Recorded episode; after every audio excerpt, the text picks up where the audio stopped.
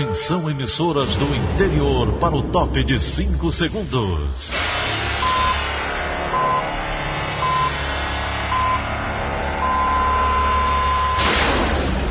A Verdinha leva o som cada vez mais longe. Rádio Sul Cearense de Brejo Santo, Cristal de Quixeramobim, Iracema de Ipu, Jornal Centro-Sul de Iguatu, Macambira de Poeiras, Tabajara de São Benedito, Oroz FM, Pioneira de Forquilha, Itataia de Santa Quitéria, União de Camocim, Educadora do Cariri do Crato, Líder FM de Itapipoca, Aquarela FM de Miraíma, Liberdade de Itapipoca. Itarema, Carinhosa de Acopiara, Sertão Central de Senador Pompeu, Vale do Salgado de Lavras da Mangabeira, Vale FM de Nova Russas.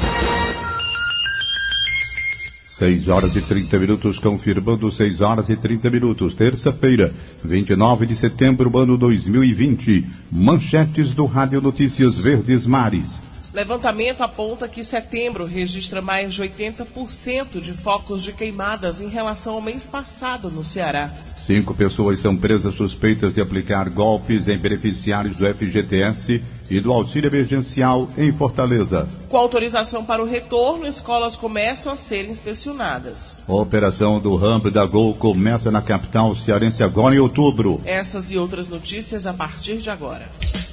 CYH 589. Verdes Mares AM. Rádio Notícias Verdes Mares. 6 e 32 Segurança. Um grupo é preso em Fortaleza suspeito de aplicar golpes em beneficiários do FGTS. Sobre o assunto, a repórter Vânia Monteiro conversou com o Tenente Coronel Vicente de Paula. Ele explica como funcionava o esquema. O que, que aconteceu? A polícia militar ficou sabendo por meio de uma denúncia anônima que esses homens estariam é, fraudando não apenas o FGTS, mas também o auxílio emergencial. E aí, através dessa denúncia anônima, eles chegaram a um endereço na praia de Iracema. Quando chegaram a esse prédio, a polícia militar encontrou cinco homens com um vasto material, quase 15 mil reais em dinheiro em espécie, 19 telefones celulares e olha só, três notebooks, sete máquinas de cartão, seis cartões magnéticos, quatro chips de celulares, uma moto e vários documentos. Todo esse material foi apreendido e, claro, os cinco homens que estavam lá no local foram presos em flagrante pela Polícia Militar, graças ao trabalho do setor de inteligência da Polícia Militar. Quem são esses presos?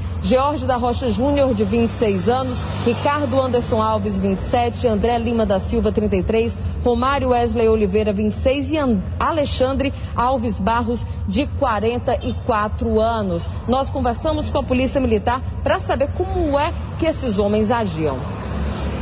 Eles conseguiam o CPF das pessoas, essas informações, e faziam todos os dados, cadastrava e montava o cartão, usava as máquinas, os notebooks para fazer tudo isso no sistema. Pelo do, próprio sistema, pelo próprio sistema. Federal, Exatamente. É, é, é, é, fraude. Ele usa como se fosse ele se cadastrando, como se estivesse usando os dados. Ele pega os dados das pessoas e manipula as informações para que, quando aprovado, ele poder fazer o saque no cartão de crédito.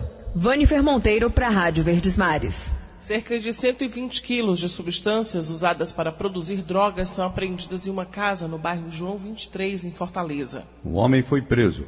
Quem tem mais informações para a gente é o repórter Isaac Macedo. A gente vai conversar agora com o delegado responsável por essa investigação. Ele é o titular aqui do 16º Distrito Policial, Bruno Henke, que está aqui ao meu lado. Queria que você me falasse um pouquinho em relação a essas investigações. Como é que a polícia conseguiu chegar até essa casa no bairro João 23 e o que é que foi possível perceber por lá? Primeiramente, agradecer a minha equipe e parabenizá-los. Né? Foi um trabalho de investigação típico da Polícia Civil, que foi possível realizar a apreensão dessa quantidade de material aqui para o que era utilizado para o tráfico de drogas. É, esse material todo é, causou até estranheza a gente conseguir todo num local só, que geralmente os traficantes evitam essa aglomerar a tamanha quantidade de material numa casa só, porque pode ser apreendido como foi e a perda é muito grande para a organização criminosa. Esse material era utilizado para é, produzir outros tipos de drogas, como o crack, e além disso fazer uma mistura com a cocaína de qualidade inferior, para eles oferirem mais lucros nas vendas. Entendi. Delegado, agora uma pessoa foi presa em flagrante e vai responder pelo crime de tráfico de drogas. Ela confessou alguma coisa para a polícia? Deu alguma informação, por exemplo, que pode ser utilizada na continuação das investigações? As investigações apontam uma provável pessoa que seja o dono da droga é, o principal foco hoje da investigação é nesse sentido, para a gente identificar o proprietário dessa droga, que é o elo mais forte da cadeia. Então, continuam as investigações, provavelmente vamos pedir, pedir a prisão preventiva dele e a justiça, esperando uma concessão dessa prisão aí, e é, é, com a prisão dessas pessoas aí, as investigações em relação às demais pessoas que cercam esse ciclo criminoso continuam. Isaac Macedo para a Rádio Verdes Mares vai cumprir prisão domiciliar idoso suspeito de tentar compensar um cheque falso de quase 50 milhões de reais em Fortaleza. Quem tem os detalhes é a repórter Rafaela Duarte. O idoso suspeito de tentar compensar um cheque falso de quase 50 milhões de reais em uma agência bancária em Fortaleza teve a prisão preventiva revogada pela Justiça nesta segunda-feira. A defesa dele entrou com pedido de liberdade, alegando que o cliente está em idade avançada e, como ele não possui uma parte do pulmão, a saúde dele é delicada, principalmente com o atual cenário da pandemia. Ainda de acordo com as informações que nós conseguimos, conseguimos, o idoso e outras duas pessoas foram denunciadas pelo Ministério Público do Ceará na última sexta-feira. O pedido foi deferido pelo juiz da oitava vara criminal, Henrique Jorge Granja de Castro. Rafaela Duarte para a Rádio Verdes Mares.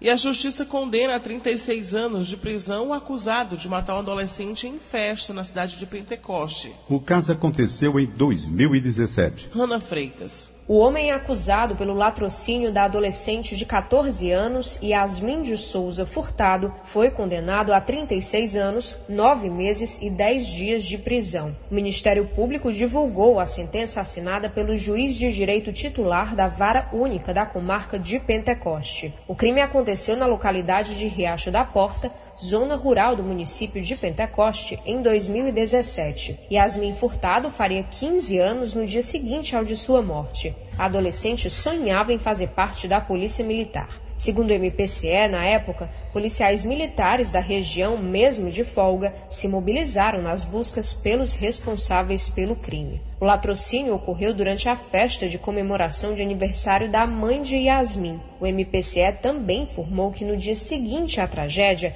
a festa de aniversário de 15 anos da adolescente já estava organizada e marcada pela família dela. O autor do disparo que vitimou Yasmin foi Paulo Ronielton de Souza Silva. Além de ter sido condenado pelo latrocínio, o acusado ainda vai responder por corrupção de menor pela participação de uma adolescente no crime. Nos laudos do órgão consta que os criminosos queriam dinheiro e a chave de uma motocicleta que estava estacionada do lado de fora da casa da garota. Rana Freitas para a Rádio Verdes Mares. E começa a série de inspeções de entidades estudantis e sindicato para averiguar as condições do ambiente que deve recepcionar os alunos na retomada das aulas presenciais a partir de quinta-feira. A primeira unidade de ensino a receber a ação foi a escola professora de Wilson Pinheiro, em Maracanaú, na Grande Fortaleza. Fernanda Aires. O terceiro ano do ensino médio pode voltar ao presencial a partir de 1 de outubro, assim como os anos primeiro, segundo e nono do fundamental. Ontem, uma equipe do Sindicato dos Servidores Públicos Lotados na Educação visitou uma unidade em Maracanaú, na Grande Fortaleza, para avaliar as condições da unidade. Os trabalhos foram coordenados pelo presidente da entidade, Reginaldo Pinheiro. Então, nós estamos nessas visitas pegando o próprio protocolo 18, que é anexo ao decreto de, de proposta de reabertura, de autorização de reabertura, e visitando as escolas, identificando as fragilidades, o não atendimento a, ao protocolo 18 e, desse modo, a, ao final dessas visitas, nós iremos consolidar as informações e apresentar ao governo do estado do Ceará. Durante a semana, a equipe da PEOC vai continuar com as visitas em outras unidades de ensino referências no estado. A proposta é inspecionar os itens obrigatórios. Só podem voltar ao presencial as escolas que atenderem a critérios como infraestrutura adequada, disponibilizar equipamentos de proteção individual para alunos e professores e estarem de acordo com normas de segurança sanitária do governo. Além disso, todos os profissionais devem ter feito o teste da Covid-19. Fernanda Aires, para a Rádio Verdes Mares. Vamos agora direto para a redação integrada do Sistema Verdes Mares. A jornalista Lena Sena traz as últimas informações. Bom dia, Lena. Bom dia. Na Praia do Futuro, uma mulher suspeita de envolvimento com assaltos foi morta a tiros na noite desta segunda-feira, no cruzamento da Avenida Dioguinho com Rua Paulo Mendes.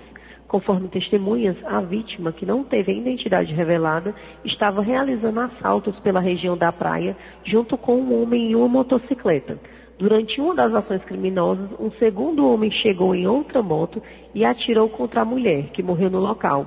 O comparsa da vítima e o atirador fugiram em seguida. Uma equipe da Polícia Militar foi acionada, fez buscas na região e prendeu um homem em uma residência no bairro Vicente Pison. O preso é suspeito de ser o parceiro da mulher executada. Na casa onde o homem foi localizado, na Avenida Dolor Barreira, os policiais ainda encontraram um simulacro de arma de fogo e duas motos roubadas. A polícia suspeita que um dos veículos é o que estava sendo utilizado pelo homem durante a morte da mulher. Uma segunda mulher que estava na residência também foi detida. Segundo os policiais que atenderam à ocorrência, o casal preso e a mulher assassinada fazem parte de uma quadrilha que atua assaltando na região. Os presos e o material apreendido foram encaminhados para o segundo distrito policial, no bairro Meireles. A polícia segue em busca do suspeito de cometer um homicídio e de possíveis outros membros da quadrilha. Lena Sena para a Rádio Verdes Mares. Por mais que a autorização seja para o próximo dia 1 muitas escolas ainda não têm data para retorno. É o caso das instituições da rede de ensino de Fortaleza em relação às séries do Fundamental. Mesmo assim, de acordo com a Secretaria Municipal de Educação, cerca de 90% das unidades já estão preparadas para receberem alunos e professores. Ainda segundo a pasta, todas as unidades já iniciaram algum tipo de intervenção e poucas ainda não concluíram o processo. As adequações estruturais, junto à aquisição de EPIs para professores e alunos, além de materiais pedagógicos, representam um custo de aproximadamente 27 milhões de reais. Desse total, 7 milhões vão ser fornecidos pelo governo federal e o restante vem do Tesouro Municipal. 6 e 42. Saúde. Hora de atualizar os números da pandemia de Covid-19 no Ceará. De acordo com a plataforma IntegraSUS, o Estado tem quase 239.500 diagnósticos da doença. Já os cearenses que perderam a vida por conta da infecção somam 8.948. Ainda conforme o levantamento, a taxa de letalidade continua em 3,7%. E entre domingo e ontem, sete óbitos foram causados pela infecção respiratória. Agora é um número que traz esperança. Quase 212.800 pacientes estão recuperados da doença. Um amplo estudo garante que as crianças são menos vulneráveis ao novo coronavírus do que os adultos, embora não sejam imunes. Sérgio Ripardo. Neste momento em que as escolas se preparam para reabrir as portas, surge uma grande preocupação entre os pais. Quais os riscos de uma criança ser infectada pelo novo coronavírus e ser internada por causa da doença? É seguro mandar o menino ou a menina de volta às aulas presenciais? Os dados divulgados pelas autoridades americanas mostram que as crianças em idade escolar têm riscos menores de contrair a Covid do que os adolescentes e adultos. E as mortes de menores pela doença também são raras, em comparação com os adultos e especialmente com os idosos. De cada 10 mil casos de crianças em idade escolar diagnosticadas com Covid, uma morreu nos Estados Unidos. De março a setembro, ou seja, desde o início da pandemia até hoje, houve mais de 277 mil crianças diagnosticadas com o novo coronavírus nos Estados Unidos. Desse total, 51 faleceram. As hospitalizações de crianças infectadas são raras, segundo os pesquisadores. Em 200 dias de pandemia, 3.200 crianças americanas chegaram a ser hospitalizadas. 1% dessas crianças morreu, em comparação com 27% do restante da população em todas as faixas etárias. Ontem, o mundo registrou mais de um milhão de mortes pela Covid desde o início da pandemia. Sérgio Ripardo, para a Rádio Verdes Mares. Ainda de acordo com o levantamento do total de crianças infectadas pela Covid nos Estados Unidos, a maioria, 59%, era latina ou negra. Entre as hospitalizadas, também as crianças hispânicas e negras eram a maioria nas UTIs. Reforço na saúde. O IJF2 em Fortaleza vai ser inaugurado hoje. Ana Beatriz Farias. O hospital passa a contar com 203 novos leitos, incluindo assistência para idosos, ala de pediatria e mais 30 unidades de terapia intensiva. O IJF-2 possui cerca de 13 mil metros quadrados de área construída, contendo cinco pavimentos, e é interligado à unidade principal do IJF por meio de passarelas. A estrutura contará ainda com serviços de diagnóstico por ressonância magnética e de hemodinâmica, de importante relevância no tratamento das vítimas de lesões vasculares graves. Vale lembrar que o IJF é um centro de referência no socorro aos traumas e às lesões de alta complexidade. Ana Beatriz Farias, para a Rádio Verdes Mares. 6h46. Região. Setembro registra mais de 80% de focos de queimadas em relação ao mês anterior no Ceará. Direto de Iguatu, Honório Barbosa traz mais informações. O levantamento feito pelo Sistema de Monitoramento e Alerta da Enel no período de 1 a 21 deste mês aponta um aumento de 80% no número de queimadas no sertão cearense, em comparação com o mês anterior, ou seja, agosto. Até o último dia 21, que é o dado mais recente, o Ceará registrou mais de 4 mil focos de queimadas em 2020, segundo a empresa. As cidades com maiores ocorrências foram Icó, 412, Sabueiro, 141 e Iguatu, 87, na região centro-sul do estado. Santa Quitéria, 311 focos e Sobral, 222 na região norte. Já o Corpo de Bombeiros do Ceará registrou no trimestre, julho a setembro, 1.471 ocorrências de incêndios em vegetação. Sobral liderou no período com 518 ocorrências. Em segundo lugar aparece Juazeiro do Norte, 328, seguido de Iguatu, 215, Itapipoca, 133 e Crateús, 128. O comandante do Corpo de Bombeiros de Iguatu, Tenente Coronel Nijaí Araújo, lembra que a maioria dos incêndios ocorre no segundo semestre, 92%, e de forma criminosa. Ele observou que as guarnições não estão dando conta da quantidade de focos de incêndios em vegetação. O nosso principal problema, o homem, em nossas ações de imprudência, negligência e até criminosamente que atuamos e estamos causando tantos danos à flora, à fauna e à população. Numa situação de normalidade, apenas uma guarnição de combate a incêndio florestal. Hoje nós temos três, uma para o combate urbano e duas específicas para o combate a focos em vegetação. Mesmo assim, nós não estamos em alguns momentos conseguindo atender a todas a essas demandas em razão de os focos serem variados, extensos nos mesmos horários em cidades diferentes. De Iguatu, Honório Barbosa para a Rádio Verdes Mares. 6 horas e 48 minutos. Em instantes, prazo do cadastro para auxílio da Lei Aldir Blanc está na reta final. Rádio Notícias Verdes Mares, 810. Rádio Notícia Verdes Mares. A companhia aérea Gol amplia rotas e consolida a retomada do hub no aeroporto de Fortaleza. Informações com Ingrid Coelho.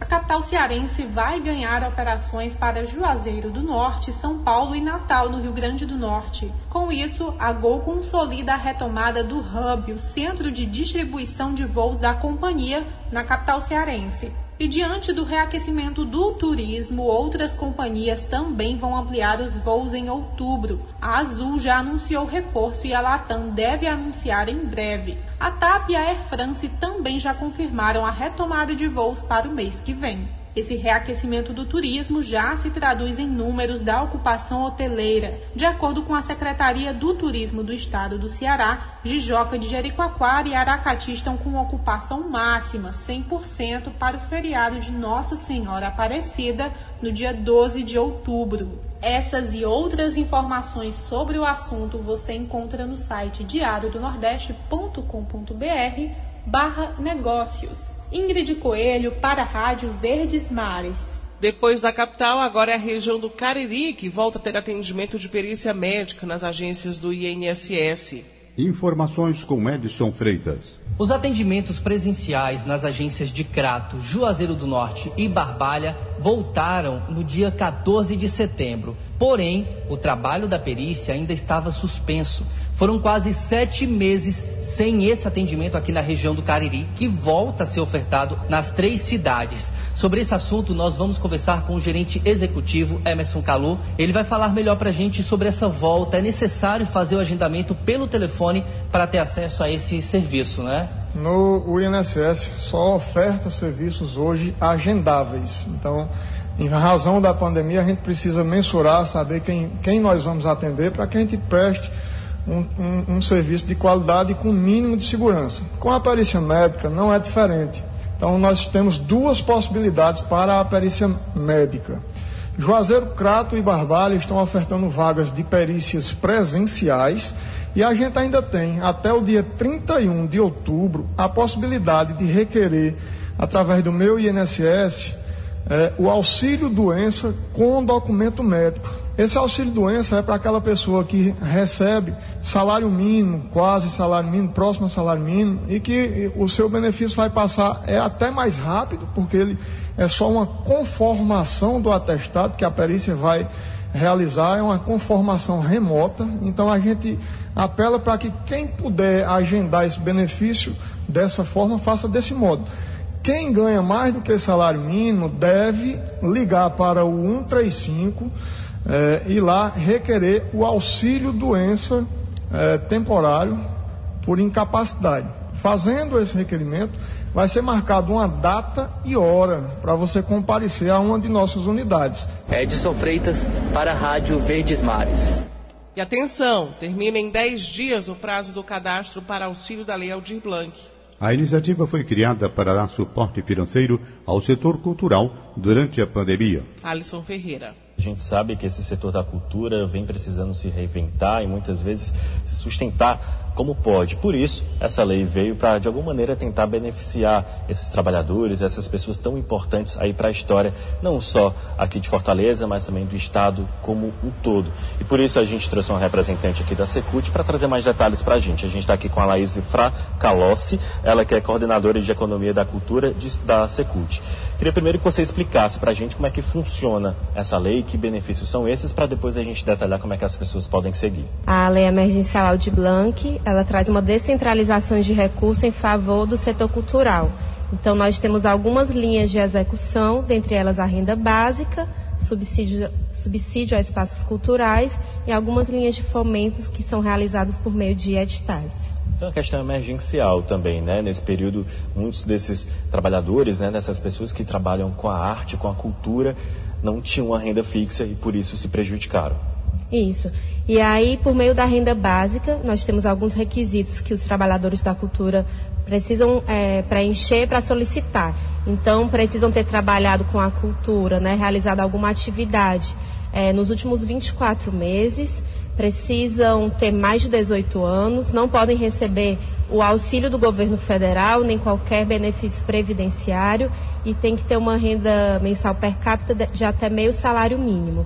Pode requerer qualquer realizador qualquer fazedor de cultura, produtores, técnicos, todo mundo que é, se enquadrar nos, nos requisitos. E algumas pessoas que já se enquadram nesses requisitos e estão precisando já começaram a ser convocadas, chamadas desde o dia 10 de setembro pela Secult. Como é que está funcionando essa chamada? A solicitação é por meio dos sites que a gente disponibiliza. Pode entrar no site da Secult, secult.ce.gov.br ou layoutblanc.secult.ce.gov.br. Para quem é familiarizado, tem um mapa cultural também, pode solicitar lá direto. A data é até o dia 9 de outubro. Alisson Ferreira para a Rádio Verdes Mares. Para você que não conseguiu anotar o site, a gente repete o endereço. É secult.ce.gov.br. 6 horas e 56. Política. Após registrar aglomerações nos primeiros dias de campanha, partidos políticos são alertados pelo Ministério Público Eleitoral. Luana Barros. Os primeiros dias de campanha registraram aglomerações em vários municípios do interior do estado. O descumprimento das regras sanitárias tem sido uma preocupação do Ministério Público Eleitoral, que vem enviando recomendações para partidos e candidatos. Contudo, com os registros de irregularidade, promotores eleitorais podem acionar os responsáveis pelos atos de acordo com o artigo 268 do Código Penal. Por ele, pode ser punido quem infringir determinação do poder público destinada a impedir introdução ou propagação de doença contagiosa. Se condenado, a pena pode ser de multa ou detenção de um mês a um ano. Além disso, é possível entrar com ação por improbidade administrativa. A Procuradora Regional Eleitoral do Ceará, Lívia Maria de Souza, fala sobre a fiscalização nessa campanha. A Procuradoria Regional Eleitoral no Ceará, preocupada com a dinâmica tradicional das campanhas eleitorais, marcadas por atos de aglomeração e de intenso contato físico entre candidatos e seus eleitores, expediu uma recomendação aos órgãos diretivos dos partidos políticos no estado do Ceará para que todos os atos de propaganda eleitoral realizados por candidatos e seus partidos políticos ao longo do período da campanha se submetam às regras e restrições sanitárias determinadas pelo poder público estadual e federal. Luana Barros, para a Rádio Verdes Mares.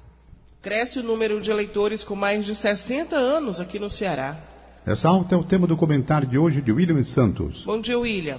Olá, bom dia a você que nos ouve na Verdinha. A quantidade de eleitores com mais de 60 anos no Ceará deu um salto nos últimos 10 anos. Desde 2010, o crescimento foi de 31,3%. Ao todo, 1 milhão e 200 mil pessoas nessa faixa etária são esperadas nos locais de votação no próximo dia 15 de novembro, quando acontece o primeiro turno, de acordo com dados do Tribunal Regional Eleitoral do Ceará, o TRE. Isso mostra que o envelhecimento da população brasileira, que já é notado diante do aumento do número de idosos no país, se reflete também no crescimento da parcela do eleitorado que tem 60 anos ou mais. Mesmo que a legislação faculte o voto àqueles mais velhos, com mais de 70, é preciso reconhecer que há um peso eleitoral no quantitativo de votantes na terceira idade.